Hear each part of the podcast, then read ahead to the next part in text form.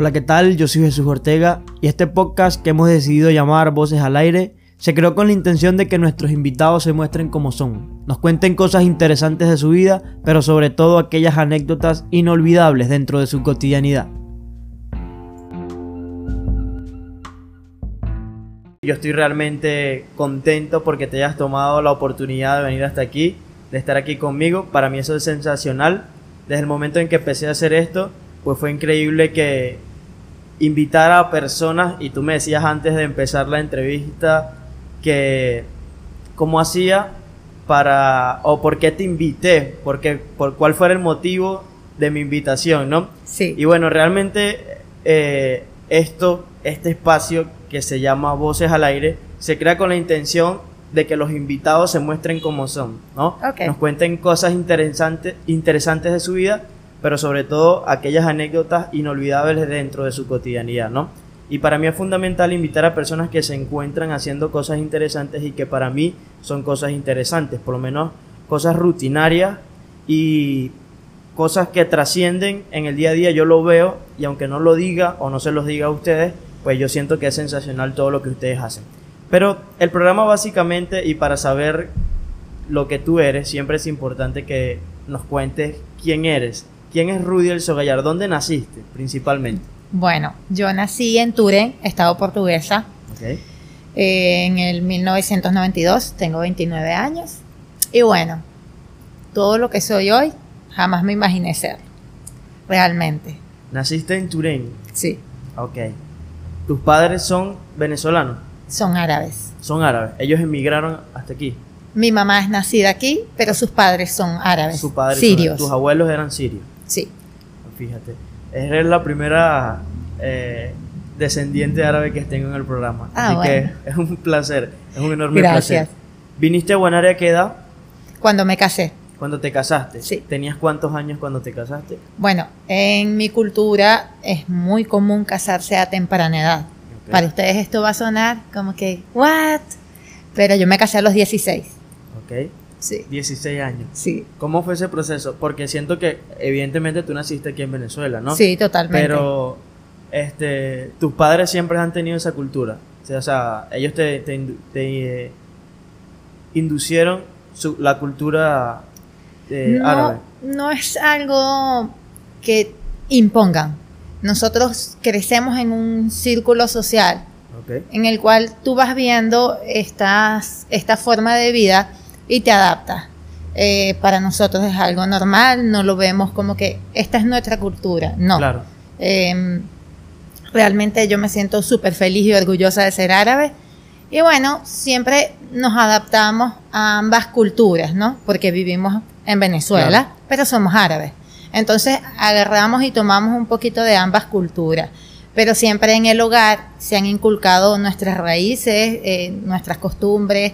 Y bueno, eso es algo muy bonito, tener ese, esa, esa doble cultura. Sí, fíjate que es bastante interesante porque normalmente la cultura venezolana este, siempre ha visto como con tabú el tema de, de, lo- de los árabes, ¿no? De- del tema de casarse a temprana edad, porque, no sé, realmente desconozco la cultura. Si pudiera decir algo, estaría mintiendo. Por eso estás tú aquí para que me aclares todas esas dudas. Realmente siempre he tenido dudas como que rondando en la cabeza y no había Perfecto, tenido el la momento. oportunidad de, de- de hablar con alguien de estas cosas. Este, ¿Qué requisitos necesitas tú para casarte? ¿Por qué a los 16 años?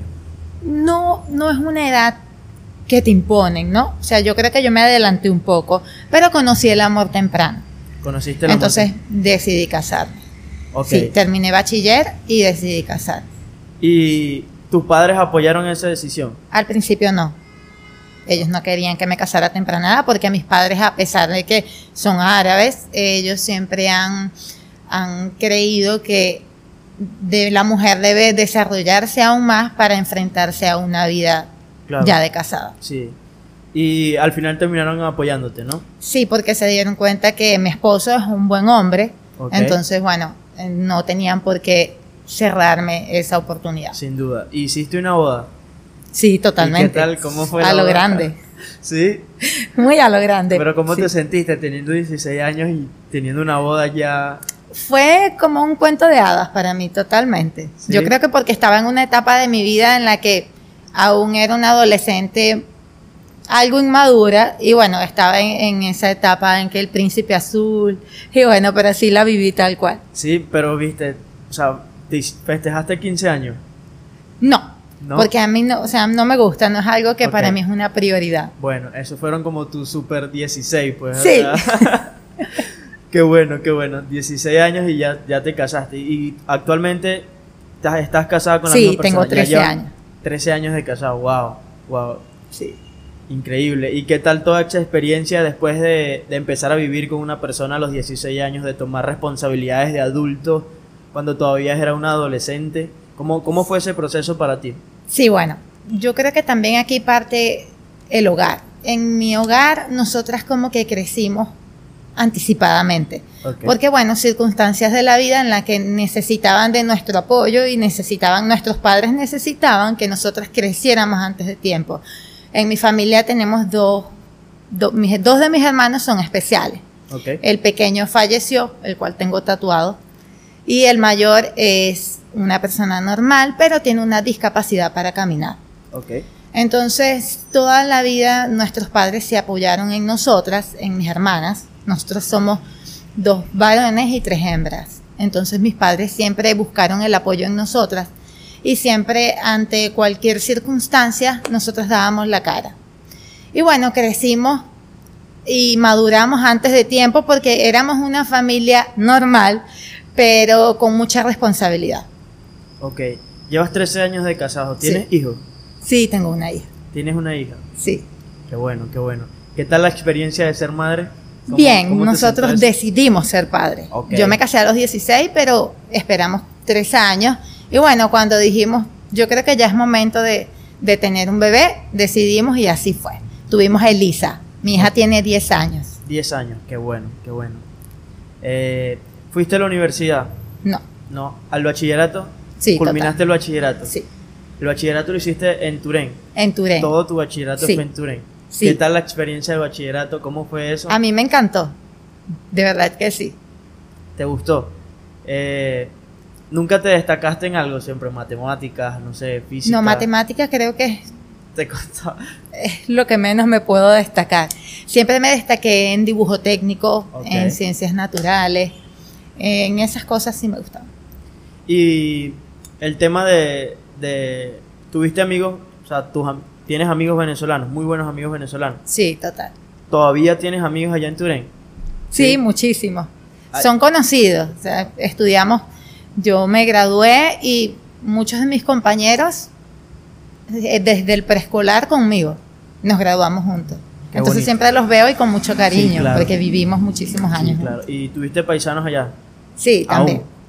Sí. Sí. tiene contactos con Turén. Claro, fíjate, es que es gran parte de tu vida que viviste allí, naciste allí. Totalmente. y todo. Pero eso es fundamental. Ahora, indagando un poco en la Rudy que conozco, ¿no? La, en la que empecé a conocer. Eh, eres profesora de Stream Bike, tengo entendido, ¿no? Cuéntame un poco de eso, ¿cómo, ¿qué te inspiró, qué te motivó a hacer eh, eso que hoy haces? Bueno, yo siempre, después que me casé, eh, me gustó mucho lo que era la vida activa. Entonces me inscribí en un gimnasio, comenzaba a entrenar, pero después de varios años conocí el spinning. Ok, Y bueno, eh, comencé a ir a las clases de spinning. Me gustaron, pero sentía como que le faltaba algo. Luego de uno o dos años, el instructor que estaba en ese momento eh, comienza a oír sobre el extreme bike. Entonces él empieza a llenarse de esa, de esa disciplina, porque mucha gente cree que es lo mismo. No. Entonces lo comienza a meter en, en sus clases hice un clic automáticamente, porque yo toda la vida he sido una persona que 24/7 estoy escuchando música. ya tengo entendido que hay una diferencia entre spinning Sí, y Stream Bike. ¿En hay muchas diferencias. ¿En qué se diferencian, por ejemplo? Bueno, nosotros empleamos patrones de movimientos en la bicicleta. Eh, nuestra, nuestra música es más activa, es más explosiva. Eh, hay varias diferencias. En el spinning, eh, la frecuencia cardíaca, bueno, ellos trabajan con la frecuencia cardíaca, nosotros no. Claro. Nosotros como que unimos las emociones, conectamos las emociones con esa hora diaria de ejercicio que, que nos brinda el Extreme Bike. Claro. ¿Cómo es tu día a día, Rudy?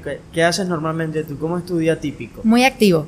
¿Sí? Mi día a día, yo me levanto, eh, tomo mi café, infaltable. Sin, esto siento que ¿no? puedo salir de casa. Eh, voy al gimnasio, mis clases son a las 8 de la mañana. Hoy en día tengo una clase, antiguamente tenía dos diarias. Y para mí era espectacular. Todo el mundo me decía, eso te está absorbiendo. Pero en realidad cuando tú amas lo que haces, no sientes que estás trabajando. Claro, te sentías bien haciendo eso, te gustaba. Qué bonito, qué bonito.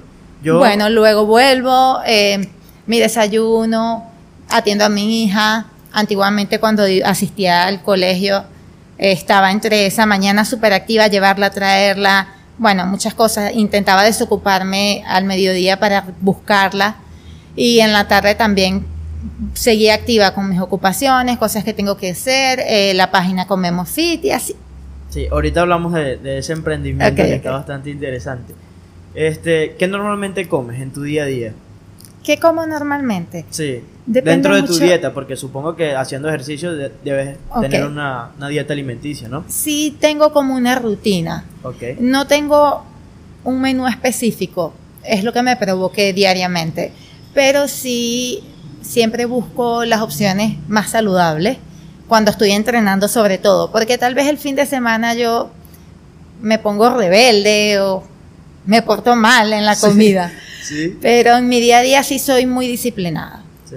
Sí. Intentas llevar ese, ese constante equilibrio, porque supongo que eh, el tema de la relación calorías con, el ejercicio, con, los carbohidratos que consumes con los azúcares, pues sin duda que afecta una gran rutina de trabajo, ¿no? Porque... Totalmente. Siento que a veces es más difícil quemar grasa y es más fácil aumentar, ¿no? De peso. Sí, lo que pasa es que mientras vamos aumentando no nos damos cuenta. O sea, nos damos cuenta cuando ya estamos, oye, engordé. Con el buchecito afuera. Bajar de peso, eh, disminuir tu grasa corporal cuesta. Es algo que necesita mucha, mucha concentración, mucha disciplina. Pero sí se logra. Yo en un momento de mi vida estuve súper seca, pero bueno, eh, era como que mucho más estricta conmigo misma y no, no tenía me cerré mucho porque fue una etapa de mi vida en la que solamente estaba enfocada en el ejercicio, en la alimentación, entonces ahorita soy más flexible. Ok. ¿Cómo te sientes siendo profesora? ¿Qué es lo más bonito de, ser? ¿Qué es lo más gratificante? Inspirar. ¿Sí? Ayudar, motivar. Me encanta. Es algo que te lo digo y me llena de emoción. ¿Has tenido experiencias con alumnas que te han dicho cosas sobre lo bien que haces tu trabajo, por ejemplo? Y de allí... Si, pudieras recordar una de, todas ellas. Wow. Sí, tengo... Es que todas las historias son casi iguales. Ellas, ellas se enfocan en lo que yo las ayudo, en lo que las motivo, en, en que yo siempre les digo, los límites son mentales. Ellas llegan, comienzan y se inscriben para hacer una hora de cardio pero cuando se dan cuenta que el Extreme Bike te brinda más que esto, te brinda una hora en la que desconectas todos tus problemas y, te conectas con la música, de verdad es algo espectacular. Y ella, bueno, tengo una, de, una alumna que ahora es una gran amiga y ella me dice que, que el Extreme Bike y que yo le cambié la vida. Porque le mostré que no hay límite. Claro. Que siempre ante todo, una actitud positiva te puede ayudar muchísimo. Sin duda. ¿Sientes que el stream bike es un estilo de vida? Sí. ¿Por Para qué mí. Lo crees? ¿Cómo? ¿Por qué lo crees? ¿Por qué lo crees? Porque no es tanto lo físico, sino lo emocional, lo mental en lo que Extreme Bike influye en mí. Esa es mi hora de relajación, mi hora feliz. ¿Sientes que el stream bike ha influido bastante en tu vida? Sí. ¿Ha cambiado tu manera de pensar, por ejemplo? Totalmente. ¿En qué sentido? ¿Cómo, cómo sientes que ha, ha influenciado positivamente el stream bike en tu vida? ¿Qué sientes que ha cambiado antes de lo que hacías antes de lo que haces ahora? De tu forma de pensar, por ejemplo, porque siento que eh, el stream bike te da no esa, ese ir más allá, porque cuando en esos momentos en que sientes que no puedes darle más en la bicicleta, pues ahí llega un pensamiento que te motiva incluso a seguir adelante, ¿no? Exactamente. A, a- a continuar esos minutos o más. ¿Cómo Y, en- y? Extreme Bike tiene un lema que dice Extreme Bike, el límite eres tú. Entonces de eso se trata, de siempre, Extreme Bike te, te enseña que no hay más que superarse a sí mismo. Entonces tu competencia es contigo mismo. Cuando tú estás en esa bicicleta, quieres darlo todo por el todo por los que tienes al frente. Y eso es muy bonito, Sí, verle claro. las caras a ellos de que entran y salen con una sonrisa de verdad que para mí, a mí me llena. Y la diferencia que Extreme Bike ha hecho en mí, yo creo que se trata de eso, de ver cómo influyo a través de Extreme Bike con la gente. Cómo conecto con ellos Sí. eh, y que me hace muy feliz. Eso es bonito que lo veas de esa manera porque yo siempre he dicho que cada, cada vez que uno quiere hacer algo, este, siempre que tiene un valor social, pues sin duda que es mucho más gratificante, ¿no? Eh, el hecho de poder, de, de saber que estás sirviendo como herramienta para ayudar a más personas en la salud, que es fundamental, sobre todo en estos tiempos, y que estás ayudando a muchas personas a crecer, pues siento que para ti es una experiencia bastante bonita. Y dentro de esas experiencias bonitas, supongo que también deben haber experiencias negativas. Si recuerdas alguna experiencia negativa que tú que, que dices, ok, esto, esto en algún momento marcó mi vida en el stream by, no sé, cualquier cosa que tú consideres como experiencia negativa. Yo considero, aunque yo soy partidaria de que todo es una experiencia y todo te lleva a una enseñanza, sin duda, ¿no? sin duda. Eh, como todo, eh, todo tiene dos lados de la moneda. Sí. En Extreme Bike también hay cosas que no son tan agradables. Y bueno, pero es, es parte de la convivencia. Cuando tienes compañeros, entonces a veces no estamos de acuerdo en algo Sí. y toca un trabajo en equipo. Entonces allí hay que dejar el ego a un lado Sí. para poder seguir enfocada en lo que tú estás haciendo y en lo que tú vienes trabajando. Pero mala experiencia como tal, no. Siento que hay que manejar el ego en el Extreme Bike. Sí. Nada. ¿Alguna caída? ¿No, ha- ¿No has visto o te ha sucedido algo? ¿Alguna caída? ¿Te has tropezado? ¿Has, has tenido una lesión dentro de, de, de tus clases? Tuve una lesión, pero no en el Extreme Bike, no por la bicicleta. Ok. tuve una lesión trotando y yo venía a dar clases y sentí la molestia y no quise parar. Y allí es donde juega el ego. Claro. Yo soy la instructora, yo no voy Sí. a parar. Sí. Entonces, en ese tiempo tenía dos clases. Y, y esas personas dependían de mis clases y ellos iban porque les gustaba mi clase. Claro. Y yo sentía que no podía decaer. Yo no podía decir, basta, no puedo, necesito un reposo. Yo no me lo permitía. Y eso fue una etapa de mi vida que me marcó. Yo di seis clases así, venía algo lesionada, pero como no le presté atención, caí en cama. Me lesioné, me dio una tendinitis y bueno, a raíz de eso descubrí que, que sufría varias cositas. Tengo acortamiento en los isquiotibiales, tengo valgo en las rodillas, pero todo es una experiencia y hoy en día siento que eso me ayudó a ser más flexible conmigo misma. ¿Te costó llegar a ser instructora? ¿Duraste, duraste tiempo para llegar a ser instructora de street bike? No me costó. ¿No? No. ¿En cuánto tiempo? Decidirme, sí, pero era una lucha interna. Ok. Pero no me costó. Estuve como alumna como un año. Fuertemente como alumna, todos los días. No, no tan de lleno. constante. No tan de, no, siempre fui constante. Pero cuando yo conocí el Extreme Bike, en Guanare no había. Entonces, esta persona, la que dictaba spinning, estaba como incluyéndolo en las clases y hacía mitad y mitad, y, pero no estaba totalmente embarrado en lo que es la clase de Extreme Bike. Sí. Pero cada vez que él incluía el Extreme Bike en las clases, yo era feliz, porque la música es más activa Claro. y eso es lo que me motivó. Eh, este instructor me dice, tienes talento, certifícate. Cuando eso no se hacían certificaciones aquí en Guanare, sino en Barquisimeto, en las ciudades en las que ya estaba la disciplina Establecido. Exactamente. Entonces, a mí se me dificultaba cuando eso mi niña estaba pequeña y yo decía, oye, irme tres días, un fin de semana para allá, la preparación es como que muy complicado, no es mi momento. Pero bueno, siempre me quedé con eso en la, en la mente. Eh, seguí como alumna hasta que este instructor se fue del país. Yo dejé de ir a las clases, dejé de ir al gimnasio a, hacer cardio, a hacer spinning. Siempre entrené. Entonces, bueno, luego de esto, llegó un momento en el que me sentí que necesitaba algo en mi vida. Necesitaba hacer algo más. Ya para mí no era suficiente ser ama de casa, ser esposa, ser madre, no era suficiente para mí. Yo sentía que podía aportar más. Y siempre esto me ha gustado. Entonces decidí certificarme. Cuando yo decido certificarme, me tomó la sorpresa de que hay un grupo interesado también en certificarse. Y van a hacer una certificación aquí en Guanare. Yo encantada de la vida, ya yo había pagado mi certificación en Barquisimeto. Pero encantada de la vida cuando una compañera, la que me, se iba, yo me iba a certificar junto con ella. Ella siguió, yo paré, yo no, no culminé el proceso. Ella me dice, vamos a hacer la certificación aquí en Guanare, cámbiate. Y yo, bueno, magnífico. Me cambié y aquí fue. Fue una experiencia espectacular. Y desde que me certifiqué, yo iba clara que quería dar clase. Y así fue. Antes de todo esto, ¿eras una persona atlética? ¿Te gustaba hacer deporte? Me gustaba hacer deporte. No soy buena en todos los deportes, pero siempre me ha gustado entrenar. La actividad física, siempre te gusta mantenerte en forma. Sí. Desde joven.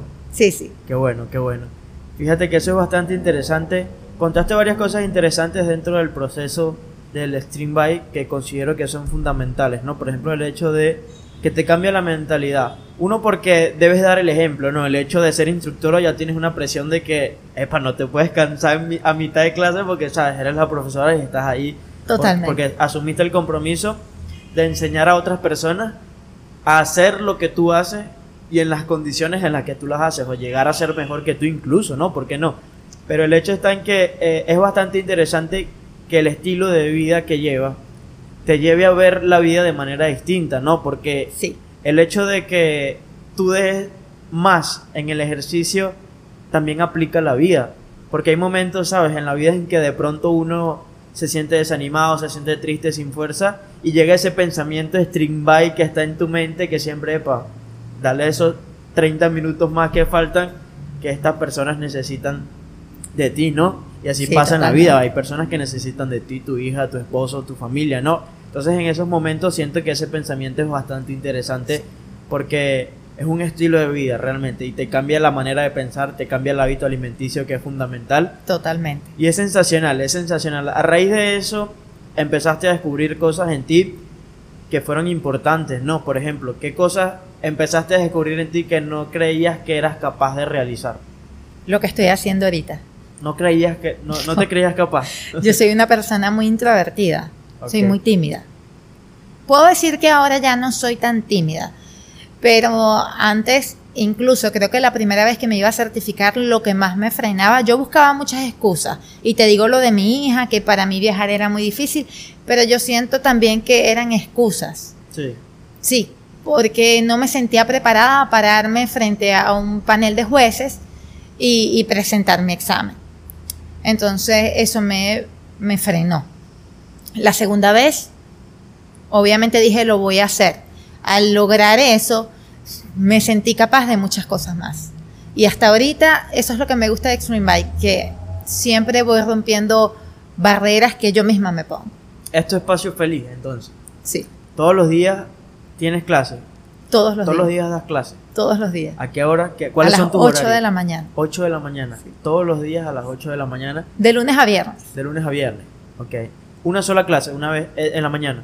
Luego que me lesioné, decidí no, no tener dos clases al día para no maltratar. Claro, no saturarte en ese sentido. Todos los días a las 8 de la mañana hacer ejercicio es un compromiso. Uno, uno lo piensa y dice, ok, no es como ir al trabajo. Ok, no es como ir a una oficina y sentarte. Eh, Epa, es hecha pierna. ¿Cuánto dura una clase normalmente?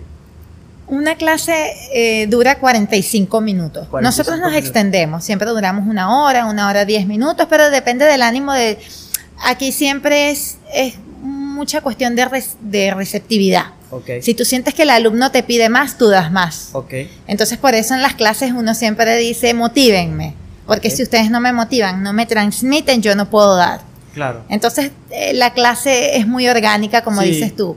Se ve si puedes o no puedes seguir. Claro, pero hay una energía grupal, ¿no? Que motiva. porque Totalmente. Si, si cuatro de cinco personas están con cara de sueño y con cara, la clase no es distinta a- Mm. a, a tener cinco, cinco mujeres o hombres pegando gritos felices. Exactamente, Porque siento que sube la energía y es cuando tú te, exactamente. te motivas a seguir, ok, este, no me importa seguir dándole una hora más porque el ambiente, la energía es totalmente distinta. Allí no hay cansancio. Allí no hay cansancio. Qué bonito, qué bonito es toda esta experiencia. A raíz de eso nace lo que hoy conocemos como tu emprendimiento de Comemos Fit. ¿Cómo nace Comemos Fit? ¿Por qué nace Ah. Comemos Fit? Comemos fit. Que el nombre Nace- es bastante obvio. ¿Cómo? Que el nombre es bastante obvio de hecho, ¿no? Comemos Fit. Sí, ¿Cómo nace Comemos Fit? cuando yo decido embarrarme total y completamente en la alimentación, en el ejercicio, en el tiempo que te dije que estuve súper seca, que de verdad eras nada flexible conmigo misma, eh, yo comenzaba a postear en mi cuenta personal Sí. mi- mis comidas diarias. Mi desayuno, mi comida post entrenamiento, mi almuerzo, a la gente le gustaba mucho porque les gustaba ver cómo yo me alimentaba bien y veían los cambios en mí. Entonces, abre una cuenta de comida, sube tus recetas, queremos conocer y saber cómo haces las cosas, nos gusta lo que haces, porque obviamente me veían que era instructora, que me alimentaba bien y Claro. querían seguir en ese camino. Y bueno, yo lo pensé demasiado. Comemos Fit nace como una cuenta de receta de comida saludable. No, no tiene ningún otro propósito en ese tiempo. Y bueno, eh, hasta que me decidí, pasó muchísimo tiempo luego, me decidí a abrir la cuenta. Y comencé a subir lo mismo que hacía en mi cuenta personal, pero en esta cuenta. Subía mis comidas y me encantaba, me encantaba la, la interacción que había con, con los seguidores. Pero empezaste a comercializar, no, empezaste a vender tus propios productos. Eso fue en pandemia. Ok, Sí. ok. A raíz de que ya no había nada que hacer. Empezaste a crear eh, un producto. Cosa que también me decían muchísimo. Y, y yo siempre lo he pensado mucho para cualquier paso que voy a dar de ese tipo. Ok.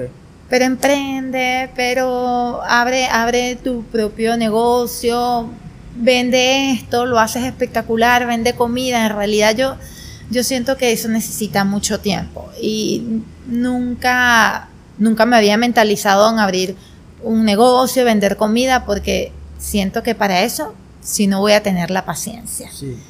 Pero bueno, eh, siento que a Guanare le hacía falta algo así y decidí emprender con, con lo que es mi mayor fuerte, que son los yogures, eh, esta explosión de, de sabores que puedes conseguir en un yogur, que no es un yogur tradicional, Claro. es un yogur que tiene otros sabores.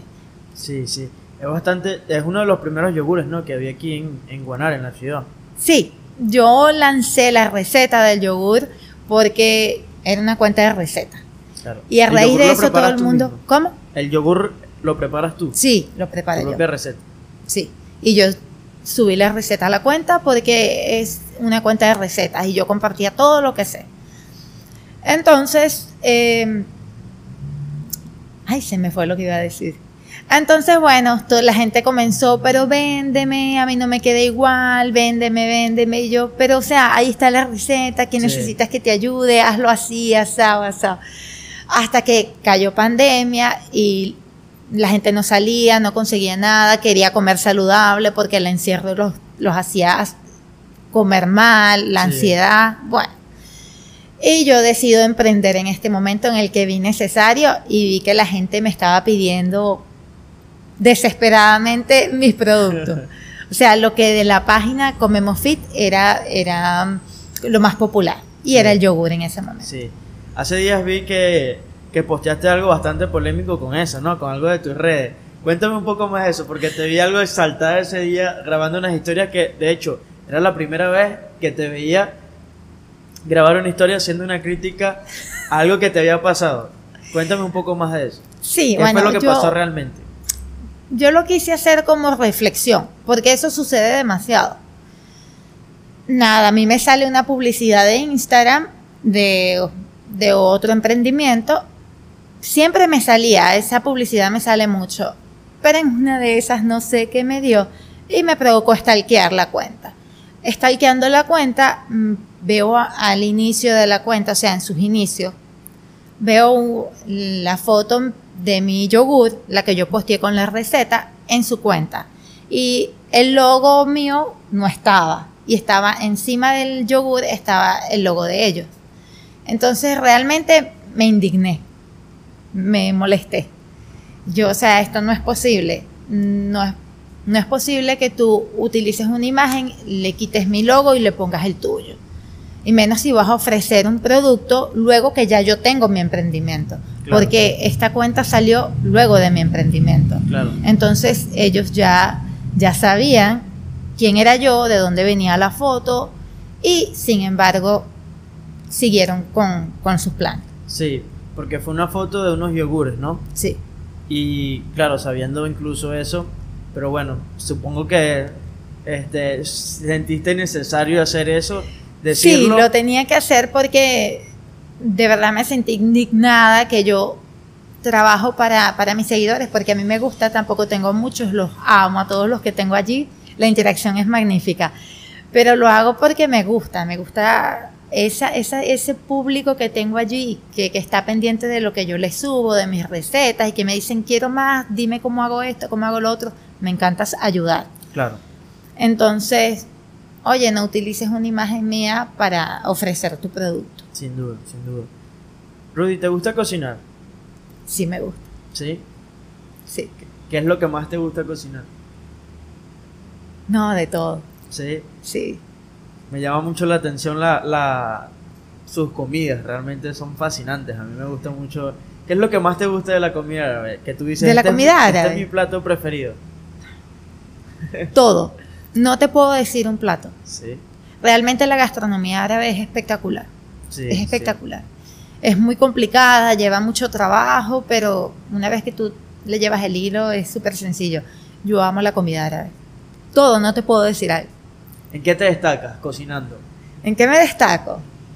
Yo creo que en todo. ¿Sí? Sí. ¿Haces tabaquitos, todo lo que... Sí, ese tipo de comida no es mi fuerte. Lo hago y me queda perfecto, como cualquier persona, pero no es algo que yo hago tan seguido eh, en mis menús en la casa. Claro, en tu cotidianidad. Sí, exacto. ¿Qué es lo que normalmente hacen que ustedes, que es como un plato típico de ustedes, que es como decir la arepa venezolana, ¿qué es lo que ustedes tienen que siempre consumen? Bueno, lo que siempre está en la nevera que consumimos es el suero árabe. el suero árabe es como un yogur un poquito más firme con sal y se consume en el desayuno, en la cena, y de allí nace mi conocimiento con el yogur, porque yo crecí haciendo yogur. Claro. E, él se unta, veo que muchas personas en ocasiones, porque he tenido amigos que son árabes también, que lo mezclan con tomate, ¿no? Y el pan árabe, y se lo comen así tal cual. Sí, hacen como un sándwich. Sí, es rico, es rico. Yo es delicioso. Entonces eso siempre está en la nevera, ¿no? Siempre, está en la nevera. Es como, el jamón y el queso de ustedes. Claro, es como la riqueza, pues. Exactamente. Qué bien, qué bien. Otro plato que, que bueno, este, que veo que siempre ustedes toman mate, ¿no? Sí. Y fuman arguile y tienen esa costumbre sí, lo del arguile depende. No, no todos consumimos el arguile. Exacto. Pero bueno, no es nada saludable. Pero eh, en mi cultura eso es súper común. Pero siempre tienen su... Sí, en cada casa hay un arguile. Sí, eso es un lema, en cada casa hay un arguile, no hay una casa de un paisano que no tenga un arguile. Eso es bonito, eso es bonito. Entonces, dentro de esa cultura, ustedes tienen una religión. Sí. ¿Sí? ¿Ustedes creen en un Dios? Sí, total, el mismo Dios de ustedes. ¿En qué sentido? Cuéntame un poco más de eso. Es el mismo Dios. Nosotros creemos en Dios. En Dios. Es Allah.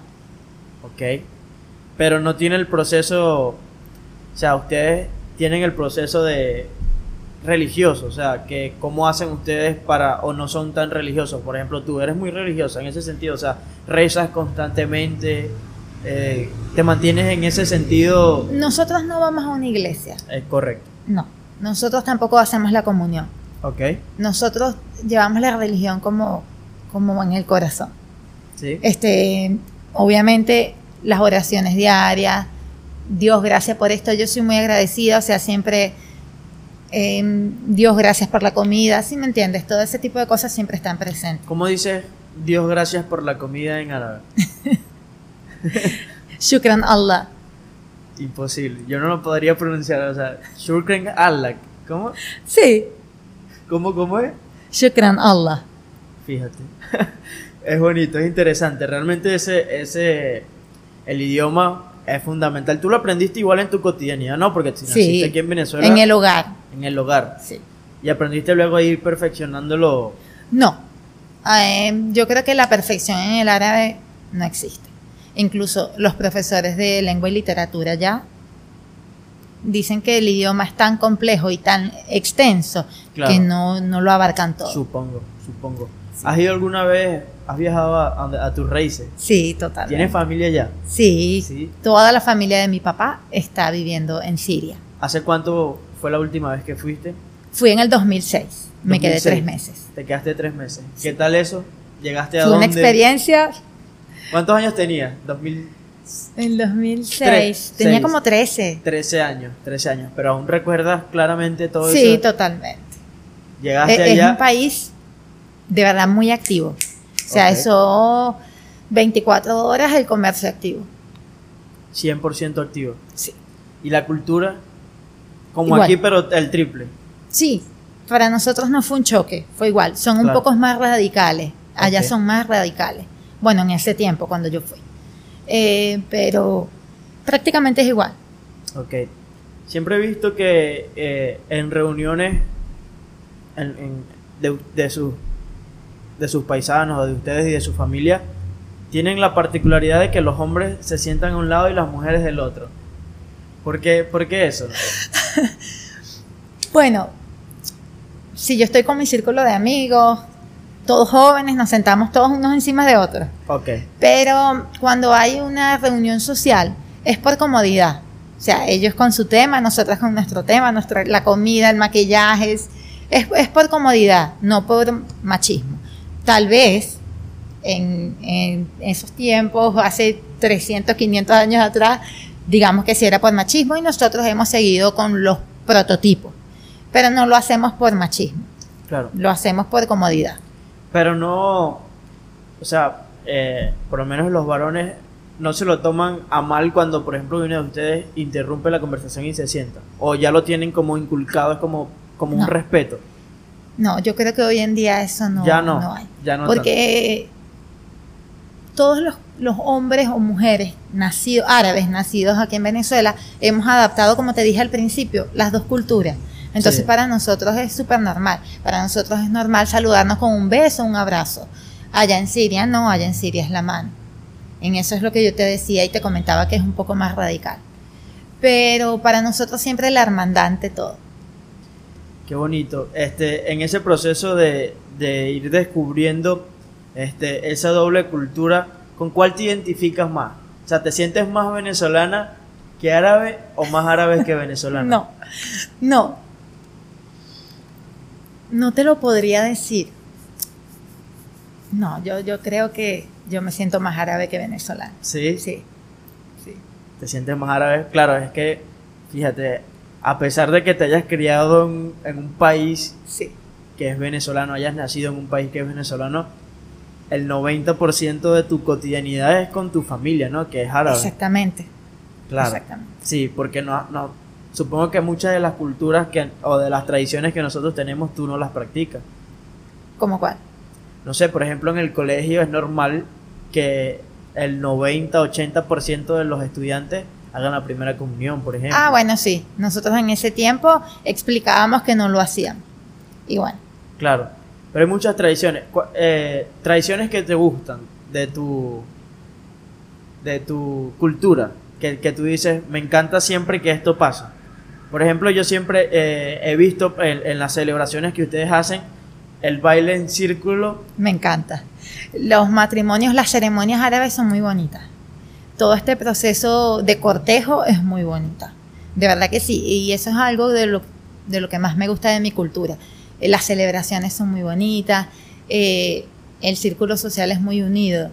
Cuando necesitas algo, eh, todos nos conocemos, todos somos como una familia y eso es bonito.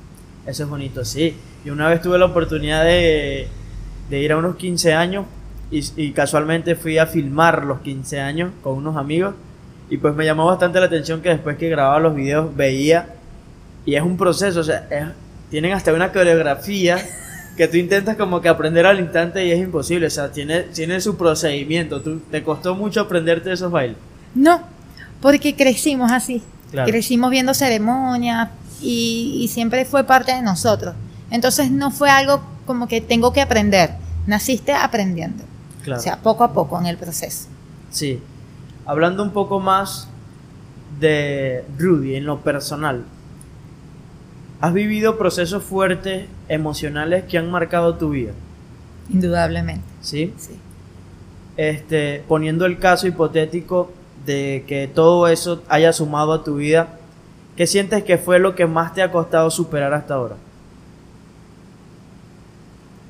Yo, yo siempre he sido una persona desentendida. O sea, no permito que nada me marque de una manera tan radical. En mi vida, lo que más me ha marcado eh, ha sido la muerte de mi hermano por la manera en la que él sufrió y dejó este mundo. Eso es lo que a mí más me ha marcado. ¿Cómo te costó mucho superar ese proceso? No me costó superar que él ya no estaba aquí, no. Me costó, me costaba entender por qué sufría tanto. Claro. Sí, a veces este mundo es incomprensible. Realmente este, queremos darle tantas explicaciones a esas cosas que creemos que son injustas, pero realmente termina siendo injusto. O sea, fíjate el hecho de que, claro, dentro de nuestra moral, dentro de nuestra cultura, dentro de lo que creemos que es correcto, pues a veces pasan cosas que son inexplicables, ¿no? Exactamente. El hecho de que jóvenes, niños mueran y no malandros, asesinos, corruptos.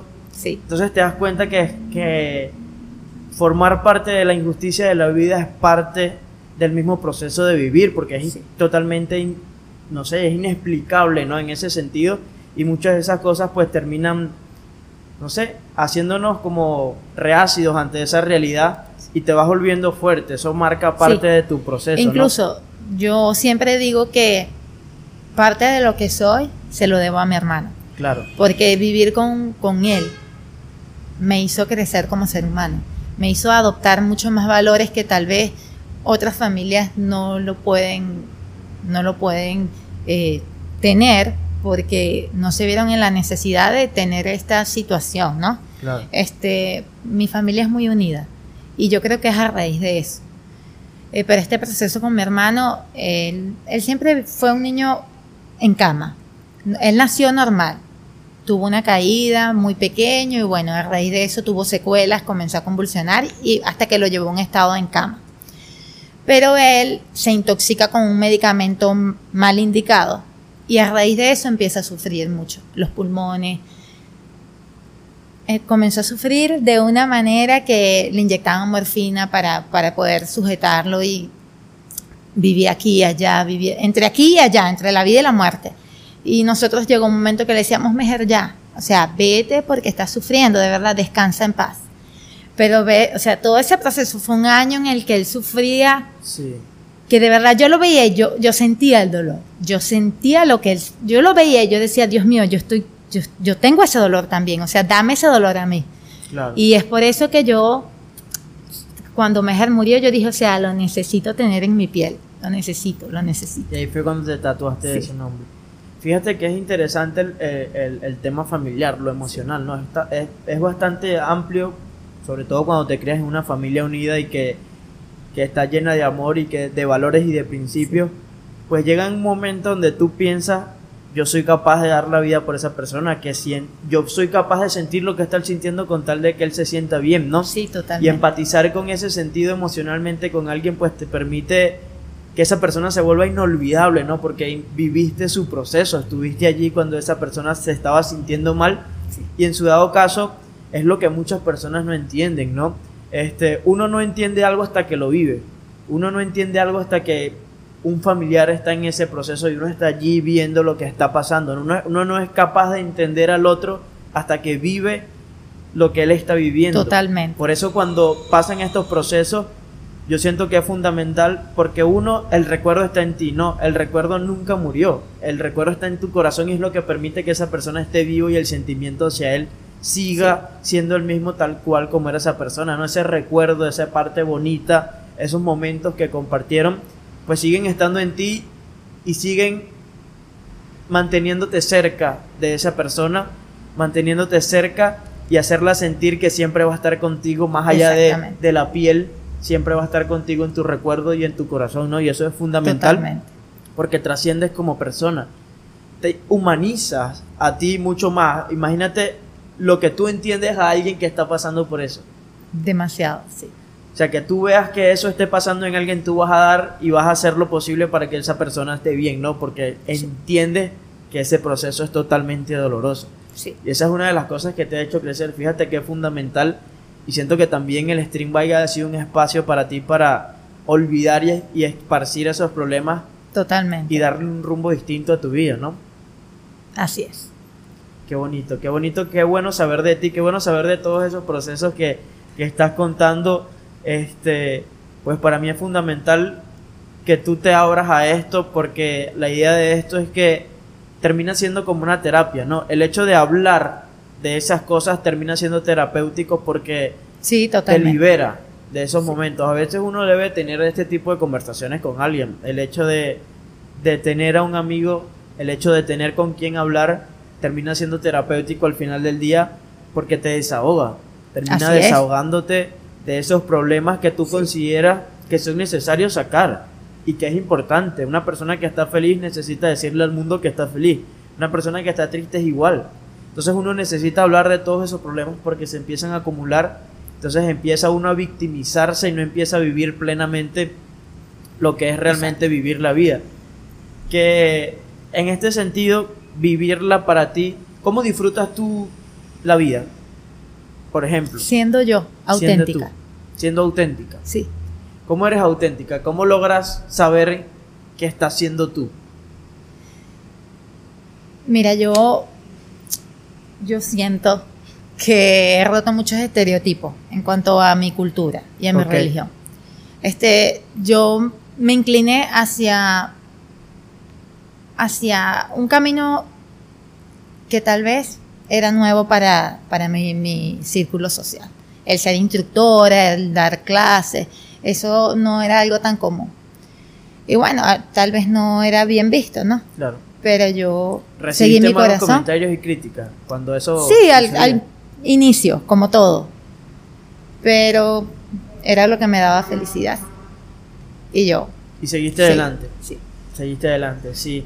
Siento que es bastante complicado el hecho de trascender en esa cultura, fusionar las dos culturas e intentar no y respetar a ninguna de las dos, no, en ese sentido es como ir por el por el medio, no respetar a los que son contrarios a ti ni respetar a los y respetar a los que piensan igual por eso te digo, para mí es ser auténtica porque no no quiero seguir un no quiero seguir estereotipos.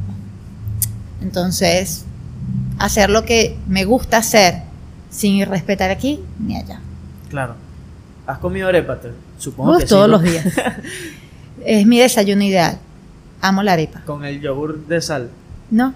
¿No? Me gusta con queso. Con queso y Con pollo, con reina pepiada, es mi favorita. Aguacate, sí. Sí, una arepa con aguacate una delicia. Sí. Qué bueno, Rudy. Es sensacional tenerte aquí realmente. Lo vuelvo y lo repito, que tú te abras, que me cuentes de tu vida, que tengas la, la valentía de estar aquí, de hablar, de conversar de tomarte el tiempo y fíjate que ya llevamos 50 minutos y parecía que fueron como 15 minutos que, que, llevamos hablando.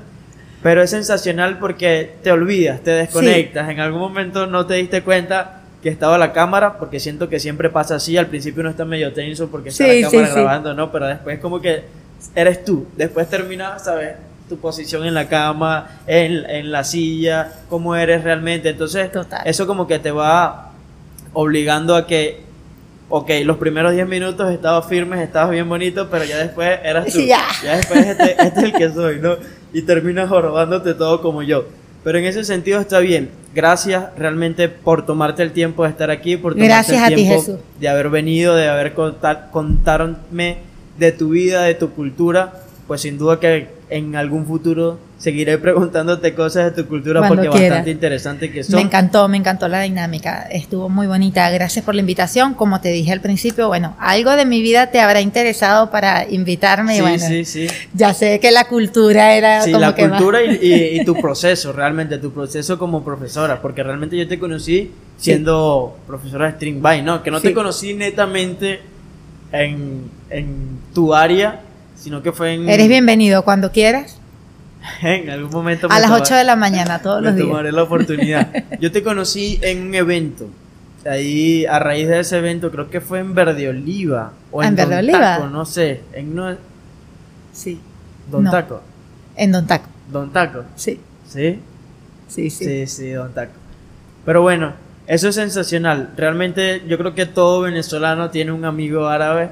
Sí, todos tenemos eh, un amigo o un conocido árabe que es una gran persona. Ustedes son una gran comunidad. Realmente Gracias. tenemos, este, al menos yo tuve la oportunidad de tener grandes amigos que son árabes.